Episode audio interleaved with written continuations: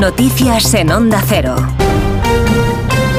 Buenas noches. Todo listo en Galicia para las elecciones autonómicas de este domingo, donde se va a elegir al nuevo presidente de la Junta. Unos comicios con el resultado más incierto de los últimos años y la incógnita de si los gallegos apostarán por la continuidad, dando la mayoría absoluta al PP y su candidato Alfonso Rueda, o bien optarán por el cambio.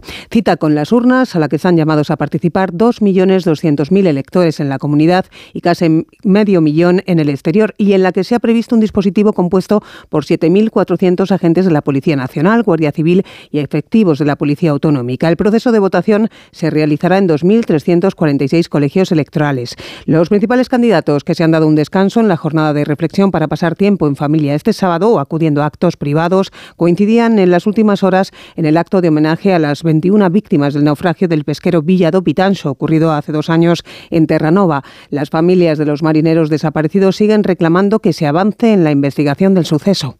Hay una prioridad que es el esclarecimiento de las causas del naufragio.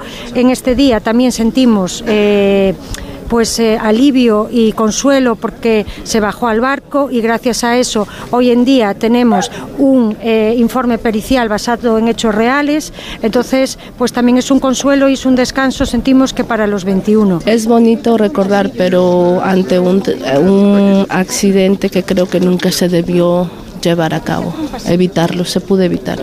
En Rusia, más de 230 personas han sido detenidas en las últimas horas en las manifestaciones en recuerdo al líder opositor Alexei Navalny, muerto en extrañas circunstancias en una prisión del norte de Rusia. Su madre acudía este pasado sábado hasta ese lugar para reclamar su cuerpo, pero solo ha conseguido un certificado de defunción. El equipo del líder opositor acusa al Kremlin de jugar al despiste para borrar huellas de su asesinato.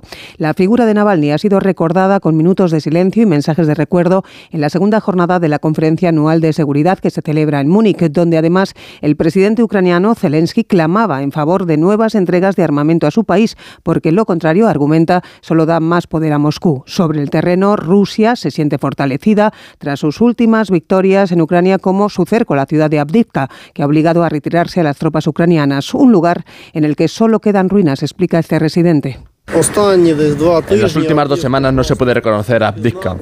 Es la crónica del crimen ruso. Este es el lugar de las peores destrucciones y los edificios están destrozados y arruinados. El nuevo comandante en jefe de las Fuerzas Armadas de Ucrania, Oleksandr Sirsky, ha comunicado a través de la red Facebook que la retirada de la ciudad, situada en la provincia de Donetsk, al este del país, se produce para preservar la vida y la salud de los militares.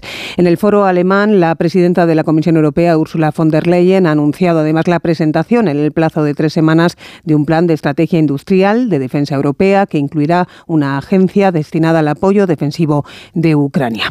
Y en paralelo, los ministros de Exteriores del G7, reunidos también en Alemania han pedido un alto el fuego en Gaza para facilitar la liberación de rehenes en manos de Hamas y que se reconduzca así el conflicto. En Madrid se convocaba este sábado una concentración en apoyo del pueblo palestino con participación sorpresa del ministro de Transportes, Oscar Puente, que no estaba anunciado, y también de la vicepresidenta Yolanda Díaz, que urge al gobierno de Pedro Sánchez, del que forma parte, a comprometerse más con el pueblo palestino. En Palestina se está vulnerando la legalidad internacional, se están violentando los derechos humanos, están asesinando niños y niñas.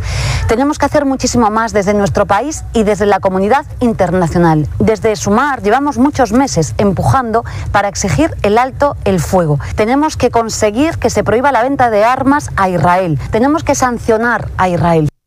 Y en deportes les contamos sobre la Argentina Open de tenis que el chileno Nicolás Jarry ha eliminado en semifinales por 6-7 y 6-3 al español Carlos Alcaraz, campeón del torneo el año pasado, lo que abre la puerta a Jarry a la final entre él, mismo y el argentino Facundo Díaz.